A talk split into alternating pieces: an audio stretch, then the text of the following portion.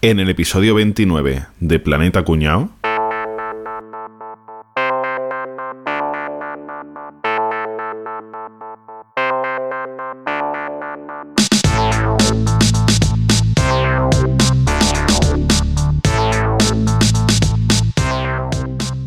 Hostia, qué, qué idea, qué idea, qué idea acá. Voy, voy a llamar a Rafa que esto, esto me, me tiene que ayudar a hacerlo. Dígame, Rafa, tío, ¿qué pasa, Enrique? tío, mira, se me ha ocurrido una idea para una aplicación que esa la, Sí. tenem- la tenemos que hacer tú y yo, tío. Mira, Cuenta. es com- como ahora todos los móviles estos que tenemos tienen mucha pantalla y tenemos la- las tarifas de datos y tal, una aplicación que puedas mandar mensajes a tus amigos de gratis. ¿Qué? ¿Qué te parece? Hostia, buena pinta, tiene muy buena pinta esa. Eso lo petamos, eh, tío. Sí, sí, sí. Lo que pasa es que a mí ya se me había ocurrido, pero bueno. No, pero Eh, va- vamos a llamar a alguien más- un poco más creativo para que nos dé un poquito, un poquito de chicha, tío, que esto, Claro, para darle forma, para darle forma a esto eso. tiene ¿no? que salir adelante. Vamos a llamar a Boza, venga. Boza, Hola, Enrique, ¿qué pasa? ¿Qué tal? Me- Cuéntame. tío, una, una aplicación que se nos ha ocurrido a Rafa y a mí para mandar mensaje gratis a la gente, tío, con el teléfono. ¿Qué te parece? Mensajes gratis con el teléfono. Gratis. Sin pagar. Si, sin pagar. Hostia. Si a eso le metemos fotos, es un pelotazo. Hostia, fotos, macho. Yo, yo, yo pongo pasta. Uy, qué buenas fotos, tío. Fotos, muy bien, ¿eh? Además, Fotos, con una opción se me está ocurriendo, tío, una opción de, de para la gente que le da pereza escribir, que deje un botón pulsado, grabar un mensaje de voz y que se mande el mensaje de voz como si fuera. Pero ¿no? eso, eso, ¿Cómo a lo- lo ves? eso a lo mejor es de hijos de puta, tío. Vamos a preguntarle a Javier a ver qué opina. Eso, sí, mejor. Llama a Javi, anda. Vamos a llama llamar a Javi, sí, venga. Dime, Enrique. Mira, tío, Javi, que estamos aquí, Boza, Rafa y yo, tío. Se nos ha ocurrido una aplicación Sí. cojonuda, Vaya tío, ¿de qué? ¿De qué? Cuéntame, cuéntame, que a mí esa historia me gustan. Para mandar mensaje gratis, tío. Todo lo que sea gratis lo triunfa, lo peta. Ah, Voz ha pensado que también se pueden mandar imágenes, tío. Y Rafa ha dicho que, se- que puedas mandar también mensajes de voz. Que a mí me parece que ya lo más, eso. Pero eso de hijos de puta, mensa- mandar mensajes de voz, tío. Eso me parecía a mí, tío. Que, que ahí la gente puede decir, es que no he visto tu mensaje. Se hace el longi para responder, tío. Podemos ver que hay alguna forma de verificar que ese mensaje se ha recibido, tío. Hostia, pues qué buena idea, tío. Buena idea. Sabía yo que buena Así idea. la gente no se, no se puede hackear, tío. Así la gente dice, no, que no lo sabía. Espera, espera, que me apunto. Entonces, una forma de saber que los mensajes se han recibido. Sí. Sí. A ver, vamos a llamar a alguno más de estos, tío, a ver si, a ver si se le ocurre algo más. Vamos a llamar a Capria, tío, que, que para esto suele tener tablas, a ver.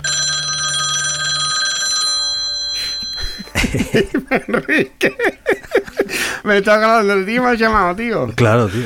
Tenemos conexión, eh, ahí. Que tengo telepatía. Sí, sí, sí. Macho, que se nos está ocurriendo una aplicación de puta madre, tío. Que, que eso lo peta. Oh, bu. Una aplicación para mandar mensajes gratis. Ajá. Voz ha dicho que se pueden añadir fotos. Foto. Rafa ha dicho que se puede mandar a- a- mensajes de voz también, que eso ya me parece lo más, aunque a lo mejor es de hijos de puta, pero bueno, no sé. Eso, por ejemplo, tú nunca lo usarías, ¿verdad, Capri? Eso es de- demasiado de hijos de puta. ¿no? Nunca, eso hay que ser de cabrón. Claro. Y Javier ha dicho que se pueda saber si el otro ha leído tu mensaje o no, tío. Hostia, qué bueno. Pues yo, o sea, creo, creo que eso puede ser. Tengo una idea que puede estar bien, ¿eh? A ver. Que lo suyo sería meter como que, que haya algún hijo de puta, ¿eh? Que, que, que pueda crear grupos, ¿eh? Para que, pa' que a mucha gente y que te dé te dé tela de corte salirte. y esté todo el día la gente felicitando cumpleaños. Uy, qué buena ¿Sabes? idea, mato. Lo veo, es que lo veo, lo veo. Se por Lo ejemplo, veo. Y que sea verde y blanca. La aplicación de que sea verde y blanca, ¿eh? Eso es lo principal. con un teléfono, tío. Hombre, eso por supuesto. Qué Eso bueno, tío. Eso para los para las clases de los colegios, tío. Voy a llamar a Álvaro, que como es padre, yo creo que también esto le puede gustar. Y se lo vamos a contar, a ver. Vamos a meter en el grupo este. ¿Sí? ¿Qué pasa, tío, Enrique? ¿Qué pasa? Estamos todos aquí, estamos todos aquí ya casi todos, ¿eh? Mira, idea de aplicación, lo vas a flipar. Una aplicación que deja mandar mensajes, que deja mandar fotos, que eh, también te deja mandar eh, notas de voz, que además te dice si el otro ha ido el mensaje y que puedes hacer grupos. Pero mensaje de voz de hijos de puta, ¿eh? Es- es- Eso no. Eso es lo que no tenemos muy claro, pero bueno, ahí la idea ya está. ¿Pero eso de pago o qué? No, no, gratis, gratis, tío. Hombre, yo si es gratis, tú sabes que eso entonces va para adelante. Claro. Eso entonces... Lo que sería importante también saber cuándo se ha conectado uno, ¿no? Hostia, qué buena esa, ¿eh? Saber cuándo se conecta, cuándo no, hombre, tú sabes. Por lo menos para no molestar, si ves que hace 12 horas que no se conecta, para no molestarlo, ¿no? Qué buena idea, macho. Esto, esto no hace más que mejorar, ¿eh? ¿Le habéis preguntado a Caballeto? Va, le, le voy a- como hablando, como es gratis, le, le iba a llamar ahora para que, pues seguro, seguro que le gusta a ver si se le ocurre alguna cosa más que podamos meter. Pues a ver, a ver qué te dice él, tío. Vale, voy a llamarle a ver, le voy a meter en la conversación esta. Sí, dime. ¿Qué pasa, caballito? Estamos todos aquí, ¿eh? ¿Qué estáis haciendo, tío? Se nos ha ocurrido una cosa que lo peta, tío. Mira, una aplicación. A ver, a ver, cuenta. Una aplicación, ¿eh? Gratis. Que puedes mandar mensajes, fotos, notas de voz. Que ves si el otro ha ido las notas de voz. Que puedes hacer grupos para meter a mucha gente y que a la gente le dé corte salir si entonces se tengan que quedar ahí. Y además que puedes ver si el otro se ha conectado o no en, en las últimas horas. ¿Qué te parece? ¿Eh? Lo, lo primero, manda mensajes de voz de hijos de puta. Eso lo sabéis vosotros, ¿no? Sí, sí. sí. Vale. Y lo segundo, lamento deciros que esta aplicación que estoy hablando ya la inventó otro tío, porque siempre hay un tío que se adelanta a los demás a inventar las cosas más importantes de este mundo. Eso lo sabéis vosotros, ¿no? No puede ser. Sí, eh, Pero ya. ¿qué dice, tío? Esto- esta aplicación se llama Facebook, tío. Lo que estáis describiendo vosotros es el Facebook, colega. Me cago en la Eso lo conoce todo el, ¿El mundo. Facebook? El Facebook, tío. Ah, no, pero no. ¿Facebook? No, espérate, no, ¿No? Pero Facebook es azul. Y Capri ha dicho que la nuestra va a ser verde y blanca. el Messenger. Ese es verde. Ah, entonces, bueno, bueno, oye, bueno, mira. El problema va a ser que los sevillistas no van a querer utilizar nuestra aplicación, pero aquí Pero eso, hay- eso es una ventaja, ¿eh? bueno, señores, ojalá se nos hubiera ocurrido a nosotros, ¿verdad? Algo así. Y estaríamos ahora petándolo. En Erdola. Estaríamos montados en Erdola. Pero es que no, el problema no, no es que sea el primero que se te ocurre, el primero que se hace rico con ella. Yo quiero ser siempre el primero que se hace rico con la idea, no el que la tiene el primero. La, y las ideas valen una mierda, tío. Eso, iba a decir. Bueno, la Las idea. ideas- las ideas no valen nada. Bueno, bueno, es que de eso, de eso vamos a hablar hoy, ¿no? Vámonos. Bueno, que conocéis, co- ¿conocéis vosotros algún negocio que, que parecía muy buena idea y que no lo haya, que al final no, no haya triunfado? Que haya triunfado algo más tarde porque lo ha hecho otro en vez del primero. Sí, hombre, se conocen hombre, mu- muchas cosas que han estado adelantadas a su tiempo, que se han creado antes y que luego se han creado cuando no han triunfado. Miento, no han triunfado cuando se han creado, que la puta dislexia. Y luego después. y luego después. Joder. La dislexia puta, la dislexia puta. Madre mía, La tupa dislexia. Bueno, me había entendido todo. Lo, lo que escucháis. Lo Sí, que, sí, sí, lo que sí. nos escucháis. No, hombre, y, y- y hay mucho cu- hay mucho cuñado echado para adelante que dice, ah, yo voy a hacer esto.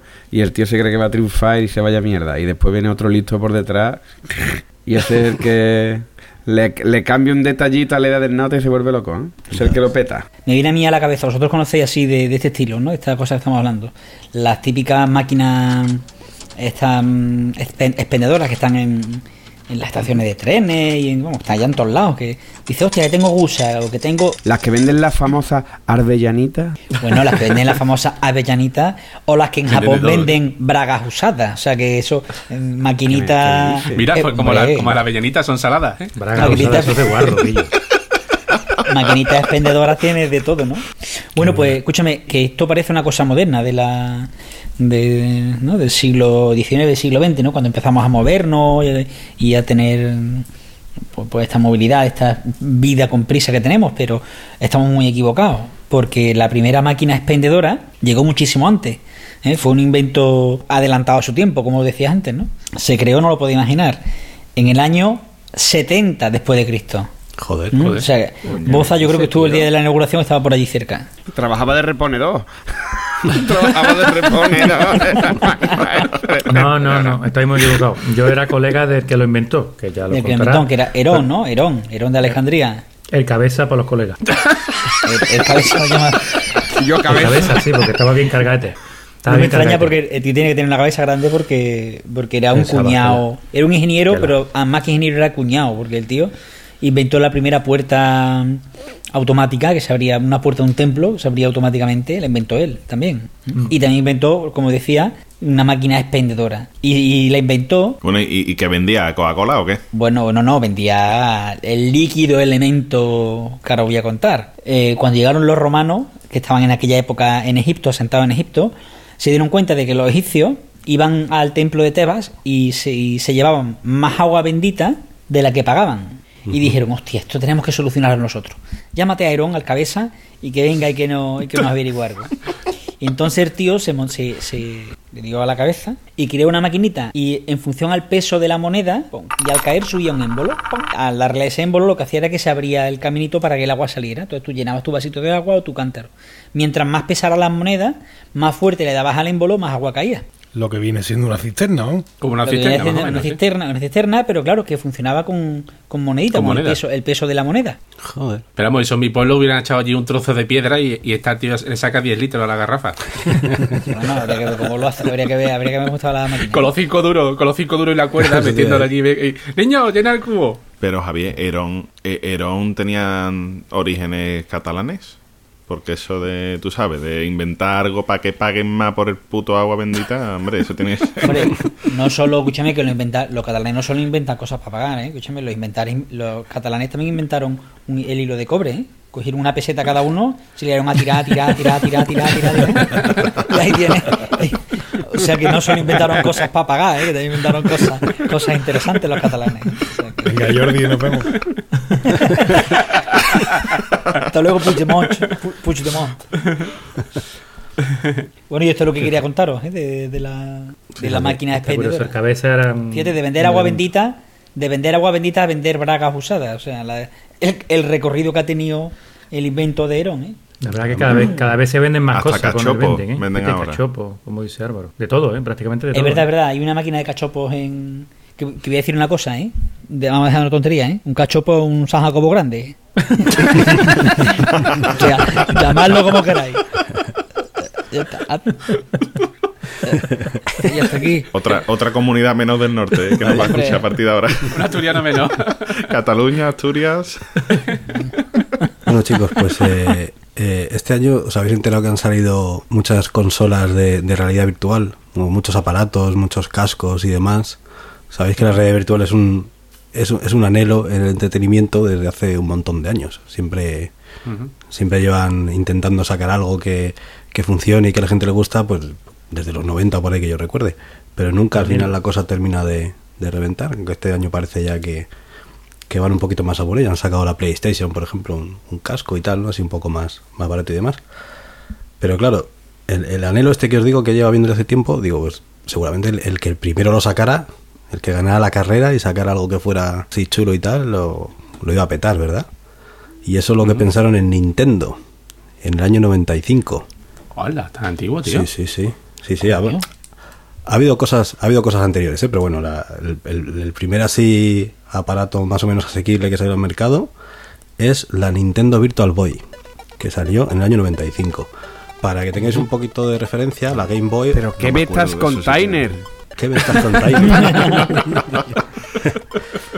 para que tengáis un poquito de referencia del tema, para ponernos un poquito en situación, la Game Boy, sí que os acordáis de ella, ¿verdad? La consola Sí, portátil claro. esta de Nintendo que era sí. en blanco y negro, Mítica. bastante grande así y pesadota y tal. ¿Y eso de qué año es? Eso del 89. Vale, entonces, eh, pues Tía, Sí, me tía. acaba de caer una loza en la, en la parda. Pues- Álvaro está pensando, yo no, yo no, la, yo no la recuerdo. no había nacido todavía. no, sí, no, sí, coño. Yo la, la Game Boy, claro que me acuerdo. Pero no la recordaba yo tan antigua, coño. Yo nací en 84, y con 5 años ya que ya existiera, no. Sí, bueno, ten en cuenta que, que ha habido un montón de Game Boys. O sea, que, que puedes haber visto un montón de modelos, ¿vale? Pero bueno, la original, la, la grande, pues salió en el, en el 89. Pero bueno, en el 95, para también ponernos en, en situación un poquito, pues en el, en- al año siguiente salió a la venta la primera PlayStation. Y Nintendo sacó la Nintendo 64. O sea que estamos hablando ya de una época medianamente avanzada en el mundo de las consolas, ¿no? Pero bueno, el tema, por, por empezar el principio, en el año 85, una empresa que se llamaba RTI, una empresa de Massachusetts, inventó un dispositivo, era una pantallita, una pantalla en LCD, que se veía en tres dimensiones. ¿Vale? Que si te la, si la mirabas eh, con unas gafas especiales y demás, se veía en tres dimensiones. Y el, el problema que tenía era que solo se veía, era monocroma, solo se veía en color rojo y negro. ¿vale? Era para que hiciera el efecto bien en 3D y tal, pues tenía que ser así. Entonces se lo ofrecieron a todos los jugueteros de la época, eh, se lo ofrecieron a Sega, que era la otra fabricante de consolas del, del momento y tal, y nadie la quiso porque era monocroma. Pero entonces el, amigo Gunpei Yokoi, que es el que inventó la Game Boy, dijo, coño, monocromo, ¿qué más me da? Si tengo la Game Boy aquí que lo peta, que, vendo Game Boys aquí a, a cholón, ¿qué más me da que esto solo tenga un color? Pa'lante. Vamos a coger esta pantallita, se la vamos a comprar a esta gente y le vamos a hacer un casco de realidad virtual que lo vas a flipar. Nos vamos a petar, nos vamos a forrar un montón. Porque además nadie más que nosotros va a poder hacer esto. Como nosotros con el WhatsApp Eso antes. Dice, te- ellos pensaban, dice, esto no, no vamos a tener competencia porque vamos a ser los únicos que van a sacar un casco de estos. El que quiera algo de realidad virtual no va a comprar el nuestro. ¿Qué pasó? Más o menos os hacéis la idea cómo es un casco de realidad virtual, ¿no? Todo es más o menos como unas gafas que te Como plantas así, un, un aparato medianamente gordo, un poco pesado y tal. Pues claro, imaginaos eh, lo que se hizo antiguamente era mucho más gordo y mucho más pesado de los que hay ahora. Entonces eh, no te lo podías poner en la cabeza. Tenías que ponerlo encima de una mesa. Venía como, imaginaos unas gafas con unas Te patitas. caías de boca, ¿no? Como un Te mirador. caías de boca. Claro, con unas patitas y tenías que ponerlo con un trípode encima de la mesa. Eh, las patitas no eran muy grandes, con lo cual tenías que agacharte y plantar los ojos dentro de la dentro de la Ya, consola. ¿vale? Un poquito así, Vamos, un microscopio. Qué aparatoso, ¿no? sí, muy Como ya lo oculista, vaya. Claro. Entonces, claro, Exacto, exacto. una de las ventajas o una de las cosas que se supone que tiene, que tiene que hacer un aparato de realidad virtual es que tú te lo pongas, te pones unos cascos o algo así, entonces te- es todo muy envolvente y tú pues te muevas, ¿no? Te puedas mover para un lado o para otro y Claro. en la cámara gire, eh, todo, todo. Pero claro, estoy hablando, era, tenía patas, entonces no se movía. Como Stephen Hawking. Venía con un mandito pequeñito para, para poder tú jugar, porque si no podías moverte, no podías tal, pues venía un mando típico, mando como de, de consola típico, pero claro, no, te querían hacer que, que tú pudieras moverte en tres dimensiones, que pudieras andar con un botón, que con otro miraras y tal, pero no inventar, no, no tenía controles analógicos. No sé si sabes que ahora mismo los controles de las consolas tienen una parte digital y una parte analógica. La digital es que tú pulsas y es para adelante o para atrás, y la analógica es que puedes mover más despacito o más deprisa según aprietes más el botón o menos, ¿no? Mm. Pues mm, dijeron, no, para analógico, ¿para qué? No, digital. Entonces, claro, o ibas a toda hostia para adelante o ibas a toda hostia para atrás, pero no, no, no podías ir despacito. A todo esto que os estoy contando, querían repetir eh, el éxito de la Game Boy, que era una consola portátil. Y dijeron, pues esta consola Claro. también va a ser portátil. Como no, te la vas a poder llevar por ahí. Entonces le plantamos en la parte de atrás seis pilacas de las, de las grandes. de petaca aquello De de la- de petaca no, de las normales, de las- pero no de estas pequeñas de mando a distancia, sino las, lo que siempre hemos dicho, la pila normal, ¿no? Pues seis pilacas ahí que duraban la friolera de a lo mejor de 45 minutos jugando, no duraba más. ¿Qué pasó? Pues que sacaron esto al mercado y evidentemente pues se comieron un mojón bien gordo. Porque a todo esto le añades que encima, Por y de listo. claro, tú te plantabas el, el cacharro, decías, venga, me, me dejo el sueldo en pilas, me planto el cacharro, me dejo la espalda en tumbarme aquí, me planto esto y resulta que ninguno de los juegos que sacaron de lanzamiento realmente tenía nada de realidad virtual. Eran juegos normales y corrientes de Game Boy que hacían un pequeño efectito en tres dimensiones y ya está. Estoy hablando, año 95, acaba de salir la PlayStation con unos gráficos para la época impresionantes, la Nintendo 64 en tres dimensiones, no sé qué, y esto no tenía una puta mierda. Así que evidentemente en el 95 la sacaron y en el 96 la retiraron del mercado. No vendieron prácticamente nada. Es la segunda consola que menos ha vendido de, de la historia de Nintendo, que, que es mucho decir porque todas han vendido un montón. Y la primera que menos ha vendido es un añadido para la Nintendo 64 que era un CD-ROM, o sea que ni siquiera es una consola. Solo la sacaron en Estados Unidos y en Japón y vendieron como unas 700.000 unidades nada más. Y solo fabricaron un millón, o sea que ahora, ahora está muy cotizada como pieza de coleccionista porque no, no hay, no hay No, hubo apenas cara. en el mercado. Oye, Enrique. Sí. Enrique, ¿sabes cuál es el, el videojuego favorito de un gitano? La Nintendo DS. No lo pillo, tío. DS. La de Ah. ese, coño. A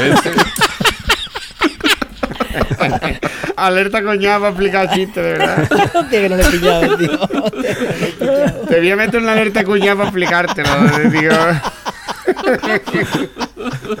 Hostia, qué bueno. He pillado. Bueno, señor Salazar, ¿eh? Señor Salazar ya deja de escucharnos. Ahora vamos por las etnias. Ya hemos acabado con las comunidades, ahora vamos por las etnias. no va a quedar nadie ahí fuera. Hola, ¿hay alguien ahí? La familia Heredia ya ha dejado de escucharnos.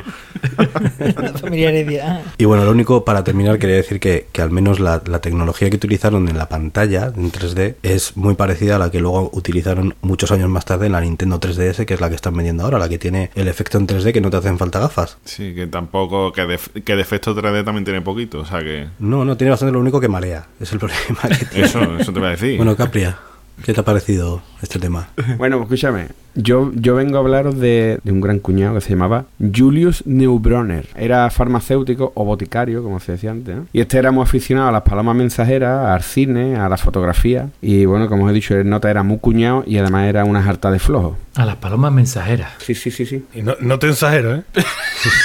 Lo sabías. Yo esperando, digo, a ver quién lo suelta. Bueno, pues Nota, el Nota ya te digo, como os he dicho, el Nota era farmacéutico, muy flojo y muy cuñado. Y el Nota, pues se le ocurrió un día que dice, tía, yo que soy farmacéutico, cuando hay que enviar la- las medicinas al hospital, y yo, ¿por qué no le echo yo las medicinas a las palomas? Y a mí, oye, hay que ser flojo, hay que ser flojo el hijo de puta. Bueno, pues Nota tenía unos pedidos siempre muy grandes del sanatorio de Falkenstein, que eso es el hospital Macarena de allí, de la época, ¿sabes? El nota le, le- le preparó como una bolsita a las palomitas y ahí echaba, le echaba hasta 75 gramos, podían las palomas llevar bien. Y ahí iban las palomas, las- el nota las entrenó y llevaba sus palomas. Venga, venga, ella, a tomar por culo. Yo que yo no sé cómo si le traían la vuelta o no. Yo eso ya, eso ya no me lo, ya no me lo han explicado. Total, que un día, que un día una de las palomas no volvió. Y el nota ya se quedó ahí intranquilo. ¿Y está qué le pasa? ¿Dónde se ha metido? Pero que no vino ni un día ni dos y el nota se quedó ahí. Hasta que un día aparece, cuatro semanas más tarde, aparece la paloma y aparece la paloma limpia, impoluta, gordita. ¿dónde has estado, hija de puta? Y el nota, además de flojo, cuñado, eh, paloma, esta- el nota era cotilla. Y el nota ya estaba obsesionado. ¿Dónde se ha metido esta hija puta cuatro semanas? ¿Que ¿Dónde has estado? ¿Que, has estado siendo mandado a otro qué?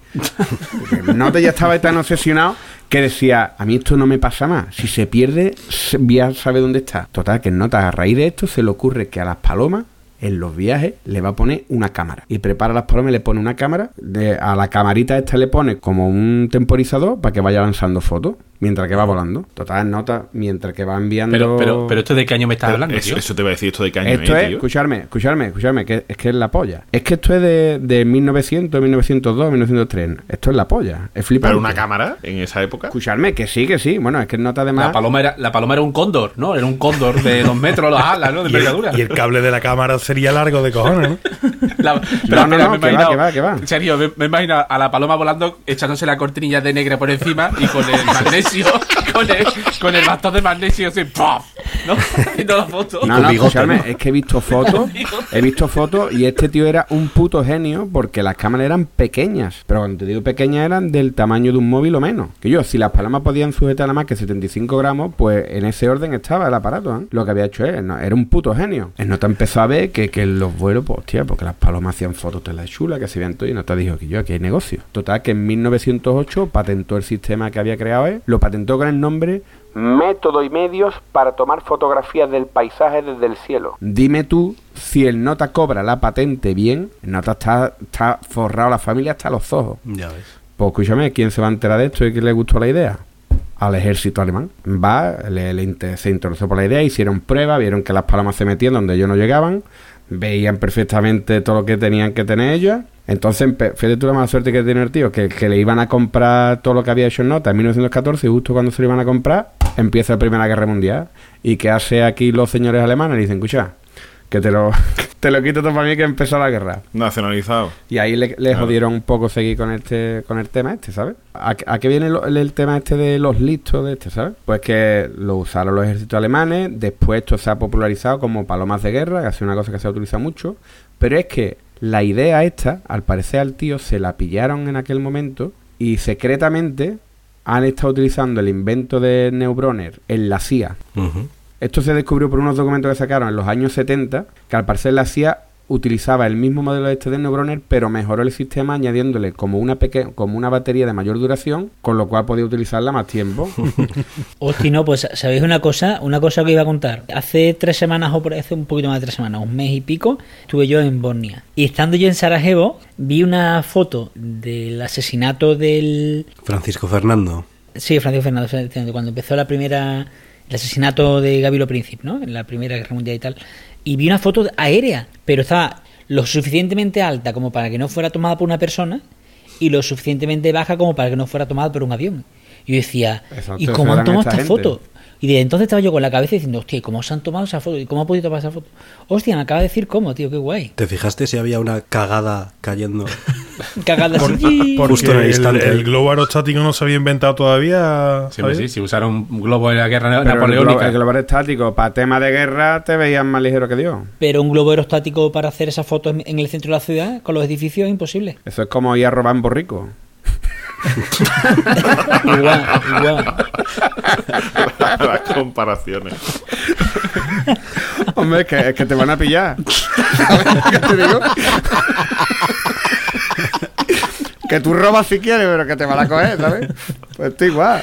Así que en nota, de un plumazo inventó los drones actuales con camaritas, eso por un lado, y como además los alemanes utilizaban esto después en la guerra para hacer mapas también, desde arriba, hacer mapas de la ciudad de más, también inventó el Google Earth, lío puta. O sea, que más cuñado no se puede. Y eso que has dicho que, que, ¿Será cabrón? y que hizo método y medio, ¿no? Si llega a hacer dos métodos, ya lo flipas, tío. Dos métodos.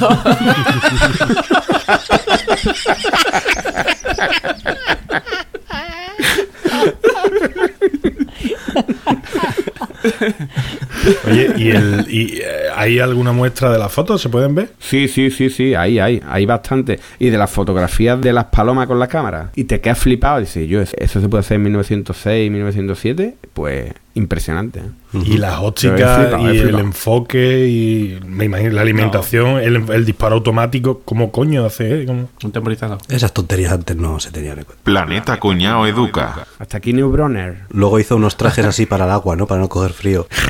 sí, de. Neoprenor. Neoprenner, neoprenner. Le llamó neoprenner, sí.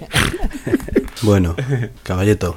Bueno, yo veo que estáis hablando mucho de los pioneros, del que tuvo mucha visión, pero yo quiero hablar de cuando viene un listo. Listo. ¿eh? Ay, el ay. listo. Los el listos. ¿Cómo se dice cajero automático en inglés? O en Estados Unidos, ¿cómo, cómo se le llama a los cajeros automáticos? ¿Lo habéis visto alguna vez en las películas y eso? ATM. ATM. ATM. Muy bien, premio para todo. Vale, pues en 1960, ¿eh? Luther Sinja, ¿vale? que era un tío, un americano de origen armenio, patentó el Automated Teller Machine, que literalmente ATM significa máquina de cajero automático. ¿Vale? Yo no lo sabía hasta, hasta hace Sí, poco. sí, sí. Luther eh, eh, lo llamó Bancograph. ¿Para qué servía? Pues estaba evi- evidentemente en la fachada de los, de los bancos y podías hacer ingresos. Estaba un poco limitado, pero funcionaba. Entonces, ¿qué hacías? Hacías un depósito y al meter el dinero, hacías una foto con una cámara de microfilms. Y cuando tú hacías el depósito, te devolvía un recibo del dinero que habías ingresado y una copia de la foto del dinero que habías metido. Qué guay. Qué guay, tío. Qué original, ¿eh? Entonces convenció al Citibank of New York, ¿no? que hoy en día lo conocemos como Citibank, para que probase uno de, de estos prototipos durante unos seis meses, a ver qué tal funcionaba, ¿no? No aguantó ni seis meses, pero no porque fallara técnicamente, no, sino porque la gente no lo usaba. Se dieron cuenta que lo único que lo usaban, estando en Nueva York, en, los 60, pues ya podéis imaginar lo que era, ¿no? Las putas y los ludópatas que iban a ingresar dinero y no querían ver la cara al, al cajero para que nos reconociera. Citibank retiró el cajero y aquello fue un, un pequeño fracaso. ¿Qué pasa? Que un listo en Inglaterra, siete años después, eh, John Adrian Sheffer Barron patentó un cajero automático. Y esto fue esto implementó Barclays Bank. Y este sí que tuvo más éxito. Esto lo, lo puso en, la- en el norte, en las calles del norte de, de Londres y la verdad que funcionó estupendamente.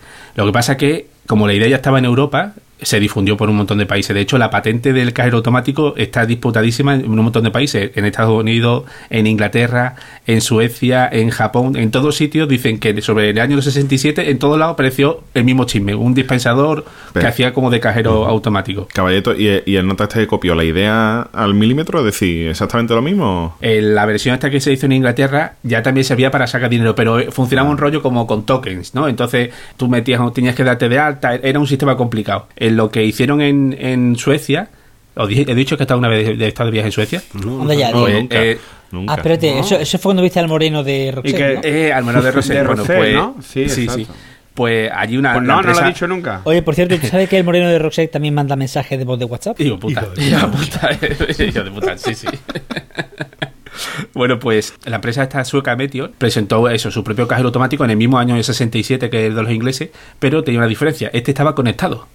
Conectado en línea, en red, como lo que conocemos hoy en día, ¿no? Que los cajeros están conectados al banco. Esto fue ya un, un paso hacia adelante. Y sobre todo en el año 66, justo un año antes de inventarse el cajero, a ver si conocía a esta persona que, que gracias a él vivimos hoy en día, así de claro. Se llamaba James Goodfellow. En el año 66 inventó el número PIN. Anda. Hostia. Eh, tío. Eh, el número PIN, yo sé cuál es. 3, 14, 10,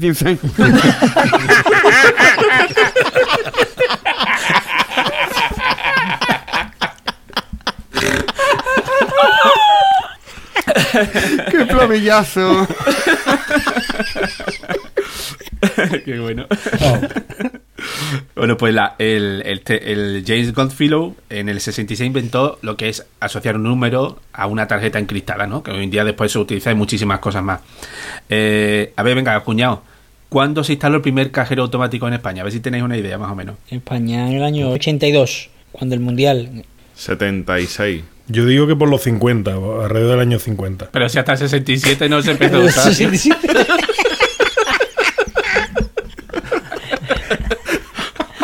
Escúchame, un- todos los cuñados lo tuvieron antes. Y aquí lo puso un cuñado. Este está jugando como en el, en el precio justo. Para no pasarse, dice en el, el 50. Ha, pasó, dicho ¿no? que se instaló, no que funcionara, claro. Vamos a poner esto aquí que no está ni inventado, por si acaso alguien lo inventa. ¿no? Bueno, escúchame, es que funciona hoy día no funciona en la mitad, ¿eh? También es verdad. A ver. Bueno, mira, pues el, el primer cajero automático que se instaló aquí en España fue el 9 de enero de 1969. Hostia, le iba a decir yo, tío. O sea, no, no había llegado a la luna, ya había un cajero en España, ¿eh? Se instaló en el centro de Madrid y lo montó Banesto. Y, de- y claro, fue algo tan novedoso que eh, Banesto pagó publicidad en ABC. Tuvieron que hacer un, un manual de instrucciones en un periódico para que supiera la gente cómo se usaba el invento, ¿vale? El, el pobre hombre este Xinjiang, que fue el que lo patentó y cayó en el olvido, eh, no le va mal porque este hombre era un, inventor impresionante, tenía 20 patentes. Y algunos de los inventos que él patentó y que sí que se le fueron reconocidos, eh, a Boza seguro que lo conocerá, es el teleprompter, por ejemplo. ¿Eso lo inventó? ¿El, el inventor del teleprompter? Él inventó el teleprompter. Mira, os traigo un par de datos curiosos sobre los cajeros automáticos. ¿Con porcentaje? Venga, ¿Con porcentaje? porcentaje no cifra. Dime qué cifra, cuántos cajeros automáticos hay en todo el mundo. A ver si tiráis. Hostia. Ahora me dice mil millones. 21. Te digo yo que hay, hay menos cajeros que bares en España. Ahí te lo dejo, ahí te lo dejo. En Hay España un, hay más bares un que millón de cajeros. cajeros, va, un millón de cajeros. Cada cinco minutos se instala un cajero nuevo, para que hagáis una idea. Hostia. Pues de mi banco nunca hay uno, macho, cuando me hace falta. vale, pues hay en torno a 2,2 millones de cajeros automáticos en todo el mundo. Eh, lo que os decía antes del número PIN, hay sitios como en Brasil donde ya no se fían del PIN, entonces en la mayoría de los cajeros pones directamente la huella de la mano y la de la muñeca. Y eso es lo que, lo que te identifica como, como cliente en el cajero. Hay más de un carpintero que no podrá utilizar cajero automático. Ya te- sí, sí. Bueno, sí. carpintero que todos tienen medio dedo y demás. Con los que puñones. han metido la mano. Os diré lo- los cuatro sitios cardinales donde hay un donde hay un cajero y, no- y nadie se lo puede imaginar, ¿no? Por ejemplo, el cajero que está más al norte de, de la superficie de la Tierra está en Longyearbyen, en Noruega, que lo habrá Noruega. conocido Javier cuando estuvo allí, te suena, ¿no? No, no lo he conocido porque es una isla que está más al norte, pero no, suena que Sí, y eso está prácticamente en el, en el círculo ártico. Es una pasada. El que está más al sur, evidentemente, en la estación McMurdo, en la Antártida, en la zona de Nueva Zelanda. Y hay un cajero, tío. Hay dos cajeros. Dos cajeros, tío. Dos cajeros, sí, sí. ¿Y pa' para- si- Imagínate la comisión que te tiene que cobrar el cajero ese, ¿sabes? Hoy que me he quedado sin pasta. Ahora llega allí, ahora llega allí y, y es el virrey y tú eres 4B. Ahora, claro. Si no habrá ni tiendas, ¿no? Como no te cobre un oso polar, algo no. No, eh, eh. El cajero que está más alto está en el paso del Cuyerap, que está a 4.600 metros de altitud. Y de hecho, el cajero está allí en medio de la nada, en un- y lo que hay es una caseta y pone el cajero más alto del planeta. Con Y tordo ya. allí con mucha propaganda. Y Y, ya está. Porque, No vale porque allí lo que No, hay son ahora, y cabras ahora de llega allí, ve la tarjeta y te dice, y te dice, por favor, vaya al más próximo. Fuera de servicio. Vaya lo más Y tú próximo. te has llevado, te has- llevado ahí, te has llevado tres horas intentando llegar subiendo. y- sí, pero me he acordado. Los amigos de cosita. que juegan al Buskashi, seguro que compran la cabra pagando con la tarjeta de crédito en ese De cajero. Pero que has dicho los cuatro puntos cardinales. Cuatro puntos son norte, sur, este y oeste. No norte, sur, más alto y más bajo, cabrón. ¿Qué te va a venir? ¿Que el próximo que está en la fosa de las Marianas o qué? Efectivamente. El que está más, más eh, bajo, bajo nivel del mar, Tiene que estar cerca del, del Mar Muerto, claro, en Israel, claro. también lo conoce Javier, en Invoquec, en el complejo turístico Invoquec, que está a menos 421 metros. 400 y pico, sí. Joder. O sea que el más alto está a 4.600 y el más bajo está a 421 metros bajo el nivel del mar. Por eso decía los cuatro puntos cardinales, porque son el más al, más al, más Sí, al sí. norte, más al sur, más alto y más bajo. Justifícalo, justifícalo, caballete, justifícalo. ¿Cuánto dinero habrá en un cajero, verdad?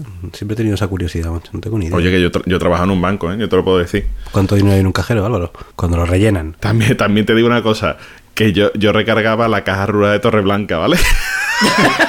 o sea que, que hay mucho dinero no podías dejar.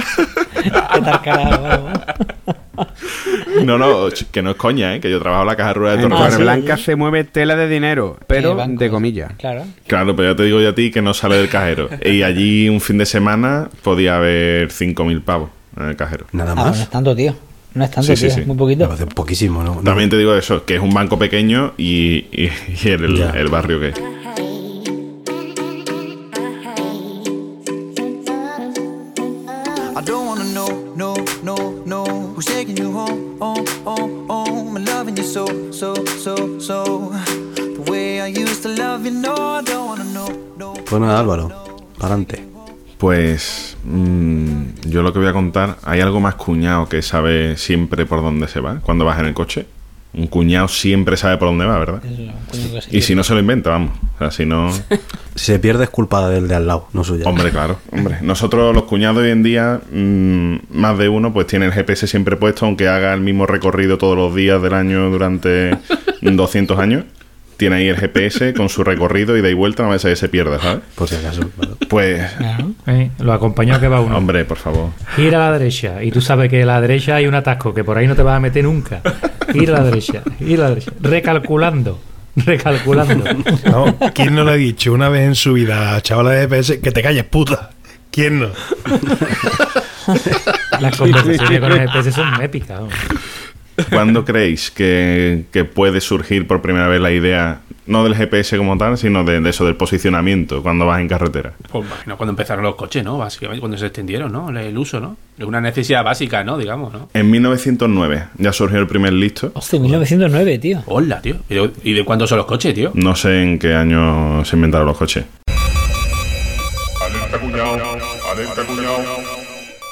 Bueno, pues el primer vehículo de la historia es un vehículo a vapor, que fue construido en 1769. El creador le puso de nombre Fardier, ¿vale? Y el creador era Nicolás Cuñot, que como veis el nota era ya cuñado desde el nombre, ¿eh? Cuñot. Un poquito más tarde, en 1815, un compañero nuestro, como podéis imaginar, el de mayor edad, cuando vivía en Polonia, que se hacía llamar Joseph Bosek, ¿eh? en 1815 construyó un auto con motor propulsado con aceite. No sabemos si quería aprovechar lo que le sobraba, ¿no? Y ya lo- los primeros automóviles con gasolina fueron desarrollados por ingenieros alemanes. Carl Benz construyó su primer modelo, el Benz Patent Motorwagen, Menos mal que después ya le pusieron lo de Mercedes, ¿ves? En 1885 en Mannheim. Pues este muchacho lo patentó el 29 de enero del 86, de 1886, y empezó a producirlo en 1888. Venga, hasta luego. Lo inventó J.W. Jones, ¿vale? Que Para mí es Johnny Walker Jones, a partir de ahora. Y se trata del Jones Life Map. O sea, este tío, sobre todo lo que era, es súper original, ¿eh? Todo lo que inventaba llevaba Jones de nombre. El Jones Life no sé qué. Tiene también otros inventos como el velocímetro Jones, el disco fonográfico Jones, el Jones Jovel, que es el claxon de los caballeros. Que dice tú, ¿qué, ¿cuál es el claxon de los caballeros? Bueno, pues todo es igual. Ese era catalán, que inventó el Q Jones. ¿no? El Cuyón. Qué bueno. Pues el tío lo que se inventó era una especie como de, disco, como de la ruleta de la fortuna, básicamente. Lo conectaba al. iba a decir cuenta kilómetros, que no existía en ese momento, a los dos metros de los coches. Entonces, lo que te marcaba era la ruta entre dos ciudades, de New Jersey a Nueva York, o de Nueva York a Boston, o de. ¿Sabes? Cada disco tenía una ruta distinta. El, disco tenía una aguja que te iba indicando dentro de, toda esa ruleta en qué posición estabas y qué era lo que iba a venir a continuación, ¿vale? Para indicarte, pues gira a la derecha por tal calle, Ostras, continúa bueno. 10 kilómetros. Básicamente eso, ¿no, lo que es la PACI del GPS, pero en un disco. Qué cuco. Tenías que ir leyéndolo, por lo tanto perdías un poquito de vista la carretera y demás, pero bueno. Además la letra es pequeñita, porque he visto fotos y la letra es pequeñita, que digo yo, hostia, cuidado aquí, el piñote te puedes pegar, ¿vale? Y claro, el disco, conforme iba avanzando el coche, el disco iba girando, por lo tanto pasaba a la siguiente orden. No solo te daba órdenes de gira aquí y demás, sino que eso llegó a tener hasta 500 rutas distintas, que iban desde Nueva York hasta Los Ángeles incluso. Duró 10 años el invento y te decía incluso notificaciones de las leyes de velocidad que existían en ese momento. Y en cada sitio te iba diciendo, pues aquí ten cuidado que no puedes ir a más de 30, porque ya ves Aquí tú. hay, aquí hay camioneros aparcados para que seguro que se come bien. Para que se come bien. Ojo, ojo, ojo. Cuidado. Cuidado porque precisamente ese era uno de los fallos que tenía el chisme. Claro, como eso iba conectado al cuenta kilómetros, entre comillas, que decimos, si tú girabas o lo que sea de la ruta, al carajo el disco. Ya no servía para nada. Por lo tanto, tú no podías parar en el puticlub, no podías parar en la venta, no eso no lo podías hacer. O sea, ahí tenías que ir de punto a punto y eso es lo que, lo que tocaba. Esto fracasó por eso, porque es que básicamente ya cuando llegó a cierto límite, pues no... Y además, imagínate, en Estados Unidos en esa época se hacía una carretera nueva cada dos días, pues al momento ya los, mapas se quedaban desfasados. Después de esto, en 1930, otro listo que dijo, hostia, el, el Jones este, el Johnny Walker, lo que se ha inventado está chulo, pero yo le voy a dar una vueltecita más. Pues un italiano inventó lo que sería el primer sistema de navegación ya integrado en el coche. Es una especie como de pantallita en la cual hay una especie de pergamino que va también en función del velocímetro del coche, va avanzando, va frenando y eso sí que tenía la ruta dibujada. Es lo que tú puedes ver hoy en día en el Google Maps cuando ves las flechitas de arriba con la ruta, pues eso es lo que tenía. Las fotos que se ven son chulísimas, o sea, porque la verdad es que ese invento es una pasada. Pero eso, eso se ha estado utilizando en el París Dakar hasta no hace mucho, ¿eh? La si- siguiente cactus gire a la izquierda, ¿no? sí. Pero así es como van actualmente. Actualmente en el París Dakar van así. Todavía van así, ¿verdad? Sí, sí, sí, con dibujado. Un rutómetro. Es un, es un, un rulo Pero no llevan- y ellos no van llevan Sí, sí, sí, sí. dibujados. Pero ¿qué me estás contando? Sí, sí, sí, sí. Bueno, pues el, el chisme este que se inventaron los italianos se llama Iter Apto. No sé si habéis visto la- los típicos juegos estos de los niños que es un volante y demás y tienes el coche que Sí, está ahí sí, fijo, tú sí, lo vas sí. moviendo. Pues eso, o sea, es eso, pero montado en un coche y además tamaño bastante grandecito por lo que se ve en las fotos. Aquí el problema, pues este tampoco se mm, quebró mucho la cabeza, entonces la ruta estaba prefijada, tú cada vez que ibas a hacer una ruta le ponías un pergamino u otro y claro, en cuanto te salieras un poquito la ruta de más, al carajo todo. Por lo tanto, pero bueno. Allí no, te- allí no te salía lo de calculando ruta. Calculando ruta. Ah, eso no te salía. ¿eh? Calculando ruta. Y te ve al copiloto cambiando el pergamino. Pero bueno, también hubo uno, el Plus Force Road Finder, que es de origen británico, ahí están los cuñados de Europa, ahí Gran Bretaña al poder, que en 1920 se inventaron este mismo sistema, el de, lit- el de Literapto, porque es un pergamino de más, pero de muñeca. Pero en inglés. O sea, tú lo llevabas en la muñeca y vas girando el pergamino, eso era totalmente manual, entonces tú ibas girando el pergamino y te iba saliendo ahí la rutita para que tú fueras... Un mojón para Apple y su Apple Watch. Cuando he leído esto, yo para mí es el primer smartwatch ya, el primer smartwatch de la historia, sin ninguna Sí, duda.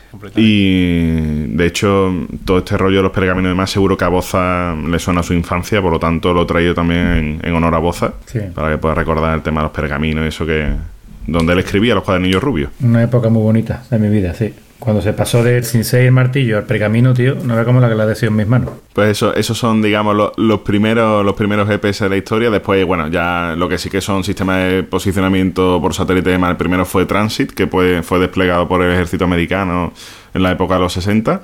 Y después Honda, sobre el 83, empezó a, a crear su propio sistema de navegación. Aunque bueno, ya al final ya el GPS se ha integrado como algo muy habitual en todo el mundo. Bueno, no en todo el mundo, hay zonas en las que el GPS no se utiliza, pero, pero bueno, ya se ha hecho prácticamente indispensable ¿no? en nuestros coches. Bueno, pues vamos para adelante, ¿no? Rafa, Muy verás. Yo quiero hablaros de un tío listo. Los listos. A los listos. El tío listo es el cuñado ese que se compró hace 4 o 5 años esa tele en D y que todavía la está pagando y que la puso, puso el 3D el día que la compró, probó la Play, vio una peli- vio media película, pues después se mareó y la quitó. ya no sabe dónde están las gafas 3D que venían con la tele y es que ni falta que hace porque es que no ha vuelto a poner la tele. Vengo a hablaros hoy de eh, la idea de mierda que es el cine en 3D. Ya ves. El cine en 3D, eh, los que ya somos viejecitos, lo hemos conocido ya como cine en 3D, pero al principio tenía otro nombre. Era el cine en relieve. ¿En relieve, pero que estaba en braille o qué? Bueno, visualmente sí. Visualmente se trataba de que tú pudieras eh, diferenciar las profundidades ¿no? de, de los objetos que, que había en una pantalla con, con las diversas técnicas de, de proyección 3D que había. Eh, digo que había diversas técnicas porque, aunque tengamos en el imaginario eso de que las películas 3D eran de los cines de los 80, Tiburón y las cuatro mierdas esas que echaban en las tele que te ponían las gafas de cartón con una lente roja y otra lente azul. Quedaban con el tele indiscreta, ¿verdad? Sí, sí, que te da- sí. así es. 3D o el cine en relieve es bastante más antiguo. De hecho, es casi tan antiguo como el cine en sí. De hecho, lo- los hermanos Lumière ya hicieron alguna prueba en, en, en estereoscópico, ¿no? En visión estereoscópica. Había un cuñado, que era cuñado, cuñado, cuñado, el chaval se llamaba Sergei Eisenstein. Dijo, poner en duda que el cine en relieve sea el cine del mañana es tan ingenuo como dudar del mañana en general. Hombre, Cuñado, cuñado ese tío. Cuñado, frase de mierda. Frase cuñado, cuñado, cuñado. Cuñado, cuñado. Que es, un cuñado que ha tenido hijos y, y ha pasado generaciones y generaciones y sigue los tíos empeñados que por cojones tenemos que ir a ver películas en 3D cuando el 3D Este es el que tiene un video beta en su casa este, todavía. este, y todavía está esperando que, que saquen las películas en HD en beta. A ver, Todavía dice, Este- beta fracasó, pero se veía mejor que el VHS, por lo mismo. Estamos hablando de eh, 1838 cuando se hacen las primeras pruebas de algo parecido al cine en relieve, ¿vale? Sobre 1953 cuando se proyecta la primera película en 3D que ya tenía hasta sonido estereoscópico, o sea, ya se veía en relieve y se escuchaba en estéreo, ¿vale? Ya se, se iba avanzando. ¿Cuál era el resultado? Pues el mismo que ahora. La gente se mareaba, no, no percibía el efecto 3D. Se ha estudiado bastante y demás y eh, la conclusión es la que todo el mundo sabe hace ya 50 años, que es que no todo el mundo está capacitado para ver un contenido estereoscópico, ¿no? Pegando un pequeño salto de 40 años prácticamente nos plantamos en, los años 80 cuando se produce otra vez un fenómeno, un boom de lo que es el cine en 3D. Estamos hablando ya de sistemas de sonido mucho más potentes, de pantallas mucho más grandes, de mejor calidad en la, en la señal y sí tuvo éxito, sí tuvo bastante éxito en los cines. Lógicamente en casa no podíamos ni pensar en la posibilidad de tener eh, una imagen 3D. La gente llenaba los cines eh, para ver tiburón con las gafas esas de colores eh, y solo sirvió pues para un flame, eh, un- tuvo su momento de hype y el carajo, pues básicamente lo que está pasando ¿Qué ahora. pasa? ¿Qué dice usted? ¿Qué te ha pasado la boquita, Rafa? Que no te entiendo qué habla. Un Flame tuvo su momento de Qué, Skype. qué rico es el diccionario castellano. ¿eh? Queen Brother in Low Planet. De lo que os quería hablar, de lo que quería hablaros era del sistema, se llama el sistema anaglifo. Eh, es bastante más antiguo que las películas de los años 80. Este sistema, que básicamente es el de las lentes de colores, eh, lo patentó Luis Ducos du Oron en 1891. El caso es que es un invento que tuvo un tío listo que han intentado que por cojones eh, se, se haga doméstico o, sea un fenómeno de masas y, y pase a hacerlo normal, igual que la tele en color, como pudo ser la tele en color, pero hasta el momento no ha triunfado. Quién sabe, quién sabe, a lo mejor más adelante es un invento que tiene su momento y, y llega a triunfar, pero hasta el momento han sido varias las ocasiones en las que la industria ha intentado meternos la tele y el cine en 3D, pero no hay manera. Y bueno, hasta aquí. Bueno, vamos para adelante. Boza, ¿Qué tal? ¿qué tal? Majete. Muy bien. Pues nada, yo aquí vengo a hablaros de algo muy, muy, muy entretenido y que, que, bueno, que, que la mayoría de los cuñados no quieren ni verlo, ¿no? Porque a, a los cuñados lo que les gusta es el olor de la literatura y, y el pasapágina y toda la historia. Pero yo vengo a hablar del libro electrónico. ¿A qué no sabéis dónde se inventó el libro electrónico? En Amazon. Pero Amazon no es un lugar, ¿no? Será en Estados Unidos, ¿no? En la oficina de Amazon. Es la oficina de Amazon. La precursora del libro electrónico fue Ángela Ruiz Robles. Era una, una maestra, escritora e inventora española. Y fue la inventora del primer libro más que electrónico mecánico, ¿vale? Lo que tenemos ahora son libros electrónicos y estamos inventando un libro mecánico. La verdad, súper curioso. Normalmente se atribuye a- como precursor o como inventor de la literatura electrónica a Michael Hart. Se lo apropian todo un americano muy conocido porque fue el que creó el proyecto Gutenberg, ese de que de empezar a digitalizar toda la cultura, tal, tal, tal. Bueno, pues este señor es un copiota. Como dicen, como dice mi hijo, papá era un copiota. Ella hizo una patente de su libro mecánico en el año 1949. El prototipo, por cierto, si, si vais a, a, a Coruña o a La Coruña, como queréis decirlo, en el Museo Nacional de Ciencia y Tecnología está allí. Y el objetivo que ella tenía es uno que yo no entiendo cómo no lo tienen hoy en día todavía, que a mí me da una pena. Ya ve a mis hijos con las mochilas cargadas de libros hasta las trancas, que no vea. Y era aligerar l- los kilos que los alumnos cargaban en sus espaldas y que con un solo libro llevaran todas las materias y todo lo que tuvieran que aprender, pues lo tuvieran ahí, ¿no? Y fuera algo más, más interactivo, ¿no? El, el aprendizaje. El libro ¿no? que inventó esta, esta señora tenía dos partes. La primera parte era de conocimientos básicos, ¿no? Lectura, escritura, numeración y cálculo. Tú presionabas en los abecedarios y se formaban sílabas, se formaban palabras, se formaban, salían las lecciones. Y la segunda parte eran unas bobinas que cada una iba a dedicar a una materia. Ciencias sociales. Era una ruleta, tú ibas desplegando la ruleta y iba saliendo la, el temario. Además podía incorporar luz y sonido. O sea que, que- que fíjate tú la mujer lo que, lo que pensó. Sí, sí, sí. Boza, Sí, ¿y la puede. pantalla, la pantalla era Sí. capacitiva o resistiva? Era resistiva, era resistiva, se caía y no se rompía, era resistente más que, más que resistente. Porque realmente el dispositivo estaba cubierto, tenía pantalla, estaba cubierto de una lámina transparente e irrompible, que tenía un cristal de aumento, porque claro, imagínate si era una ruletita que tú girabas donde estaba el temario, la letrada era muy pequeñita, pero con ese cristal de aumento que tenía, pues tú lo veías un, un poquito más grande. Una lupa, ¿no? Y además tenía la luz para poder leer también en la, en la oscuridad. Y además tenía sonido, que no tengo ni idea cómo coño mm, metía ahí el sonido. Donde tenía un cascabel. Tenía un No, cascabel no. que hacía ruido. eran las explicaciones de cada tema, tío. Eran las explicaciones de cada tema, también las tenía, la tenía el, el libro, ¿sabes? Eh, ella pensó también en añadir en un futuro pulsadores con voz, o sea, que tú pulsaras unos botoncitos y te, te leyera lo que fuera, y calculadora. Y además para aprender idiomas, o sea, también en inglés y en francés. O sea, que, que la tía... ¿Por qué no pudo pum, desarrollar este libro? Porque no entendía ni ella. Claro, es que esto no, había que, esto no tenía ni pies ni cabeza, Vamos. está claro, esto no tenía ni pies ni cabeza. No hay ninguna empresa que quiso fabricar su, su invento. Fue a todas las ferias, fue a todos lados, fue al Ministerio de Educación, pero no, no hubo forma. Necesitaba 100.000 pesetas, 600 euros actuales para los más jóvenes, como Álvaro, y, y no las consiguió. Entonces no, no pudo desarrollarlo y no pudo fabricarlo. Si hubiera abierto un Quick Started, lo hubiera conseguido, tío. Eso, yo he pensado eso también cuando lo leo. Si hubiera habido un Quick Starter, viste, 2 millones de euros. 2 millones de euros. Y después no hubiera enviado nada, ni hubiera hecho nada y se hubiera quedado con los millones de euros. Pero, pero lo hubiera conseguido. Bueno, pues esta es mi pequeña historia sobre los libros electrónicos. Pero qué- pena, ¿no? Pobre, pobre señora, podía haber... Podíamos ver, el Verdad, Kindle se puede haber llamado Eustaquia en vez de Kindle. El Ponferrada Book, ¿no? Bueno, Capria, ¿qué te parece todos estos listos eh, que se han quedado por el camino? Que nos ha contado esta gente. Ay, qué gente más lista, ¿eh? Qué gente más lista, más cuñado, más hijo de puta, más desgraciado. Hay de todo, ¿eh? Está el listo desgraciado, la gallega esta pobrecita. Pobreciña, ¿eh? Sí. Bueno, venga. Este es de Jesucristo C.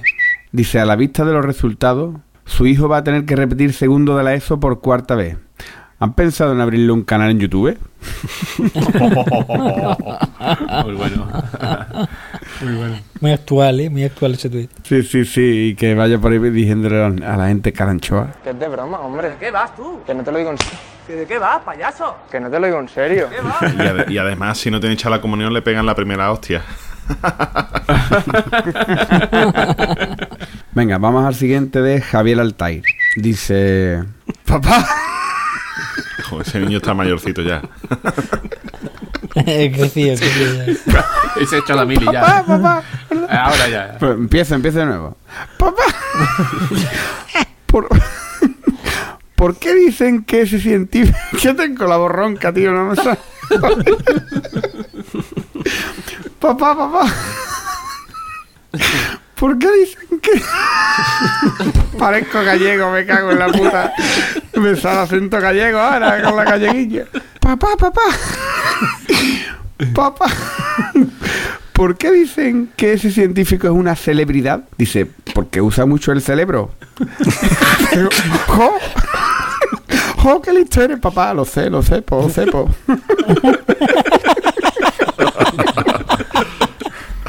Hostia, qué malo. Qué malo es, Guillo, qué malo es. Qué malo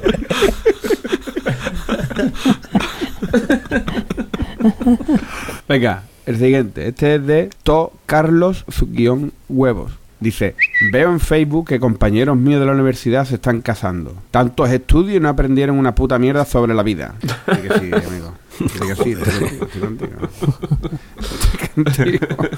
Ahora vamos, este es un muchacho que debuta en esta sesión. Se llama Mulacam. Dice, a veces pienso que somos más listos de lo que parecemos, pero luego recuerdo que la gente fue a ver al cine El Robobo de la Jojoya y se me pasa. En 3D. Lo ponemos en 3D. En 3D en 3D también. Bueno, y nos despedimos con Ragnar el Salvaje. Dice, no seremos la especie más inteligente cuando somos los únicos que madrugamos. Efectivamente. Oh, qué bueno, tío. Efectivamente. Y eso es lo que tenemos que hacer ya mismo, señores. Pues sí. Bueno, señores, pues hasta aquí por llegado un día más. Así que venga, vamos, vamos a despedirnos. Caballito. Un placer. Eh, a ver si se nos ocurre otra otra aplicación que no sea la de WhatsApp, macho, que ya véate la, la vista que has tenido. Capria. Pues nada, oye, feliz año nuevo a todo el mundo. Feliz cuesta de enero. Bueno, Álvaro. Bueno, hasta la próxima. Y creo que Capri antes quiere decir que entraseis en tienda.planetacunao.com, ¿vale? Y elijáis ahí para, Efectivamente. para llevar de la mejor manera posible la cuesta de enero. Ese orgullo cuñado. Hay que lucirlo. Orgullo Correcto, cuñado. correcto, correcto. Poza. ¿Qué pasa? Pues nada, chicos, que encantado de haber estado con vosotros otro rato y nada. Nos vemos en la próxima. Muy bien. Javier. Muy bien, a descansar. Rafa. Bueno, yo me voy pensando a la cama una idea que he tenido que ya os la contaré. Buenas noches. Que no vale una puta mierda. Ya. A ver si te enteras. Que las ideas no valen una puta mierda. Bueno, bueno, hasta que me haga de oro. Cuando me haga de oro ya te diré, video no vale una puta mierda. Verá, verá, verá. Y yo soy Enrique. Recordad nuestro Twitter, Planeta Cunao, nuestra web, planetacunao.com y echad un ojo en nuestra tienda, tienda.planetacunao.com. Seguro que hay algún descuento cuando, cuando entréis. Venga, hasta la próxima. Hasta luego. Chao. Hasta luego. Adiós, adiós. Luego-